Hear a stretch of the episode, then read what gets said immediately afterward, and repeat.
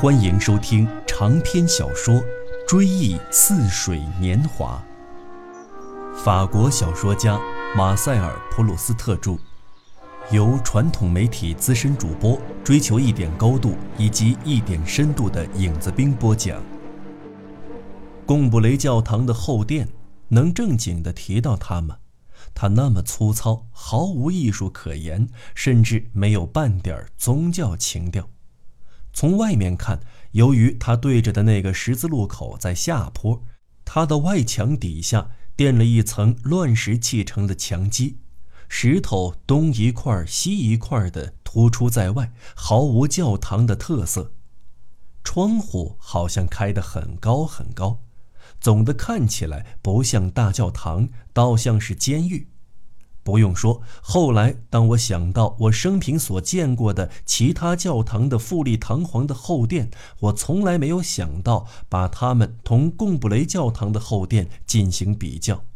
只是有一回，我在内地的一条小胡同的拐角处，发现三条胡同的交叉口有一面粗糙的高墙，上面的窗户也开得很高。跟贡布雷教堂后殿的那面墙的外观一样不成比例。那时我没有像在参观霞特勒大教堂或者兰姆大教堂时那样细细探究宗教感情在那些建筑物中怎样有力地得到了体现。我只是情不自禁地喊了声“教堂”。教堂，它同住宅紧紧相连。在圣伊莱尔街，它的北门建于两家近邻之间，一边是拉板先生的药房，一边是鲁瓦索夫人的住宅。他同这两家墙挨墙，没有丝毫距离。他就像贡布雷的普通居民之家。如果贡布雷的街上便有门牌号码的话，他也可以有一个门牌号码。邮差早晨送信的时候，在走出拉班先生的药房，还未走进鲁阿索夫人的住宅之前，似乎本应该在他的门口停一停的。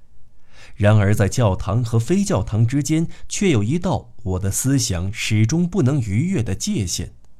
尽管鲁阿索夫人的窗前有几颗倒挂金钟，习惯于不知趣的纵容耷拉着脑袋的枝叶到处乱窜。那上面的花朵开到一定的时候，总迫不及待的要把自己的红得发紫的面孔贴到教堂阴沉的墙上去凉快凉快。我觉得倒挂金钟并不因此而沾上灵气。在花朵和它们所投靠的阴沉的墙面之间，我的肉眼虽看不到有半点间隙，但是在我的心目中却存在着一个不可逾越的深渊。圣伊莱尔街的钟楼，老远就能看到，在贡布雷市容还没有出现的远方，他那令人难忘的面貌就已经露出地平线了。复活节的那个星期，当火车把我们从巴黎送到这里的时候，我的父亲看见它轮番地驰过地平线上的每一层折痕，钟楼上的风信鸽朝东南西北四方转动。父亲说：“好。”把毯子都收起来，咱们到了。有一次，我们到离贡布雷很远的地方散步，有一段道路很狭窄，旋而豁然开朗，眼前出现一大片四周被枝柯参差的森林团团围住的平地。只见圣伊莱尔街钟楼细巧的尖塔冒在树梢之上，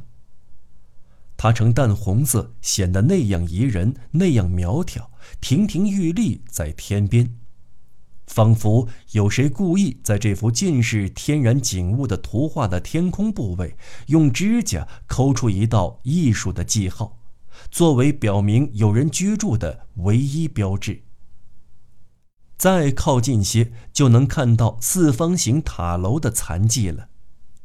半移的塔楼仍簇拥钟楼而立，只是比它要矮些。塔身石块上的暗红的色调尤其令人惊叹，在秋雾凄迷的早晨，那形状宛如一派彤云爱戴的葡萄园上，突兀立着一堆攀满红色爬山虎的废墟。我们回家的时候，外祖母常常让我在广场上滞留片刻，好看看教堂的钟楼。塔楼上的窗户两个一组，分层排列，间距规整而独具一格。人的五官若具有这种比例，才显得端庄而美丽。从楼上每隔一阵飞出一群木鸭，它们呱呱地转圈盘旋，好似原来听凭他们扑腾起落的古塔忽然变得难以安身。仿佛缝隙间释放出的某种动荡不停的元素，把他们从塔里轰了出来。待他们把暮霭苍茫的淡紫色帷幕到处划遍之后，又突然安静下来，钻回塔里去栖息。充满凶兆的塔楼重新变成安居的福地，有几只乌鸦散歇在小钟楼的塔尖。看上去一动不动，说不定他们正盯住一只小虫，准备下园，就像稳坐钓鱼台的渔夫准备抬竿，停歇在浪尖的海鸥准备啄鱼似的。不知为什么，我的外祖母觉得圣伊莱尔钟楼没有一丝一毫的庸俗、浮夸和吝啬之气，因为他喜爱自然景物和天才的作品。并认为，唯有自然和天才之作才富有有益的影响。至于自然景物，当然不可假手人工。比如我的姨祖母的园子，经园丁一弄，自然反而受到糟蹋。这教堂无论从哪方面来看，都显得从本质上就与别的建筑不同。而真正意识到它别具一格，确定它的存在具有个性，敢于独树一帜的，则是它的钟楼。为教堂立言的也是这座钟楼。我尤其相信，我的外祖母在贡布雷钟楼的身上，模糊地见到了他心目中最可贵的东西，那就是既自然又不凡的气派。他对建筑学一窍不通。但他说：“孩子们，你们尽管可以笑我。也许从规范上来说，这座钟楼并不美，但是它老态龙钟的怪样，我看了很受用。我甚至相信，倘若他会弹钢琴的话，一定不会弹得干巴无味的。”他望着塔身。眼睛顺着砖石的坡度，顺着塔身优雅的张力向上望去，只见斜线越往上越靠近，就像合十祈祷的双手。我的心似乎同箭一样的向上飞去，他的目光也随着塔身跃然上升，他对已经风化的古老的石塔发出友好的微笑。当时，仅仅在塔尖儿还残留着些许夕阳。自从塔身进入这一光照区之后，每一片石头便被阳光照得轻飘飘起来，仿佛突然间显得又高又远，像一首歌用提高八度的尖音来演唱一样。是圣伊莱尔的钟楼，使城里的各行各业每时每刻和各种观点都具有形式，取得结果和得到认可。从我的房间望去，我只能见到它外铺石板的塔基。但是在炎热的夏季的某个星期天早晨，我一看到那些石板像一团黑色的太阳在哗哗放光，我就会想：天哪！九点钟了，如果我想要在去教堂做弥撒之前还有时间向姨妈请安的话，那现在就得做准备了。因为我确切的知道太阳照临广场时是什么颜色，我感觉得到外面的气温和市场上的尘埃，感觉得到妈妈在弥撒前会去买东西的那家店铺门前的遮棚的投影。殿堂里有一股未经漂白的本色布的气味妈妈也许去买块手绢之类的东西，店掌柜会绷直了身子，吩咐伙计拿出货来给妈妈挑选，他自己则准备关店门，而且早已到后面去穿好了节日的上衣和洗净了双手。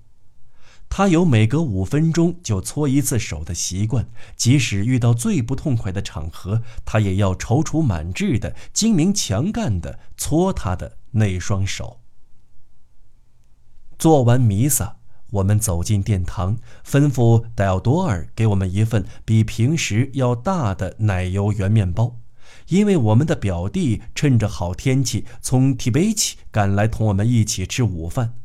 那时，我们的眼前的钟楼周身披着灿烂的阳光，金光闪闪，焦黄诱人，简直像一块硕大无朋的节日奶油面包。它的塔尖直戳蓝色的天空。黄昏时，当我散步归来，想到待会儿我得向母亲道晚安，而且将一整夜见不到她，这时钟楼反倒因为白日已尽而显得格外温柔。它依着苍白的天空，像靠在深褐色的丝绒坐垫上似的。天空在它的压力下微微塌陷，仿佛为它腾出地方安息，并且裹住了它的四周。围着塔身飞翔的鸟类的叫声，更衬托出它的寂静，更拔高了它的尖顶，使它具有某种难以言传的意味。即使我们走到教堂后面某条已经看不到教堂的街上，那里房舍的布局似乎也是由钟楼在哪里出现而定的。也许它出现在看不到教堂的地方，才更显得惊心动魄。当然，另有不少钟楼在这类景观中比它壮丽。我的脑海里就有好几幅钟楼屹立在鳞次栉比的屋顶之上的图景，但它们同贡布雷阴沉街景中出现的那座钟楼相比，艺术上各有异趣。我永远也忘不了巴尔贝克附近有一座属诺曼底省的引人入胜的城市，城里有两所18世纪留下的款式宜人的府邸。从许多方面来说，我喜欢这两处建筑，并且打心眼里崇拜。从那个有一溜台阶通往河沿的花园望去，一座哥特式教堂的塔尖恰恰夹在它们中间。教堂本身被那两所府邸遮去，但教堂的塔尖却像是他们楼面的屋顶，像夹在楼顶的装饰。但是它的格局又是那样不同，那样可贵，那样多姿，那样娇艳，那样光鲜，使人一下子便看出它同下面的建筑并无关系。正等于在海滩上两块并列的漂亮的卵石之间夹着一只尖塔形的色泽鲜艳的贝壳。它那红得发紫、带有窝纹的尖头，同卵石毕竟不构成一体。甚至在巴黎，在最丑陋的地区，我记得有一个窗户，从那里望出去，是一幅由好几条街道的凌乱的屋顶组成的画面。你可以在前景、中景，甚至远景的某个层次，看到一座紫色钟楼的圆顶。有时它发红，也有时茫茫雾霭中从灰蒙蒙中离析出黑影，洗印出最精美的照片，使它呈现为高雅的黑色。这就是圣奥古斯丁教堂的钟楼，它使巴黎的这一景象具有皮兰内西笔下的某些罗马风光的特征。但是，无论我的记忆用哪一种笔法来描绘当年所见的情景，我都无法把失去多年的感触在记忆的版画中重现。感触使我端详一件事物，不仅把它当作观赏的对象，而且相信它是独一无二的。所以，没有一幅记忆的版画能独立地保全我内心生活的某一完整的部分。如同我的记忆从贡布雷教堂后面的街上所见到的钟楼的种种景象，那样完整地保留着当年的心境。五点钟看到他，那是上邮局去取信的时候。只见他在左面离我们几幢房屋远的地方，突然孤零零地竖起他的塔尖。超过一溜的屋脊。如果反身想去问候萨什拉夫人的近况，那么你眼前的那溜屋脊就会随着你走下另一面的斜坡而降低。你知道，得在钟楼过后的第二条街拐弯。如果你还朝前走，向车站那边走去，你侧眼看看钟楼，它就会向你展示新的屋脊和新的楼面。就像某种固体在它演变的某一时刻突然被人发现，或者你从维夫纳河的沿岸看去，教堂的后殿显得在高处蹲着，它那鼓起的肌肉仿佛迸发出钟楼借以向空中发射箭头的力量。总之，无论你在哪里，你的眼光都得落到钟楼的身上。他总是高居于一切之上，在一个意想不到的高处，把房舍召集在他的跟前。在我的心目中，他像上帝的手指，上帝本人可能隐匿于芸芸众生之间。我并不会因此而混淆上帝与凡人的区别，直到今天还是一样。倘若我在内地的哪一座大城市，或者在巴黎我不熟悉的哪一个地段，为我指点迷津的路人，把远处某家医院的钟楼，或者某所修道院里高高顶着僧帽帽尖儿的钟楼作为标志指给我看，告诉我该走哪条街，我的记忆会立刻在那钟楼的楼身发现一丝蛛丝马迹。同我所钟爱、现在已经消失的钟楼的外貌，多少有相似之处。如果那路人回过头来看看我有没有走错路，他会惊讶地发现，我已把该走的路和该办的事置诸脑后，一连几个钟头呆立在钟楼前，苦思冥想地追忆。而且，在我的内心深处，感到从遗忘中夺回来的地盘逐渐变得结实，并得到重建。于是，我大概比刚才问路的时候更为焦虑地在询问自己的道路。我转过一条街，但是，这，是在我自己的心中询问。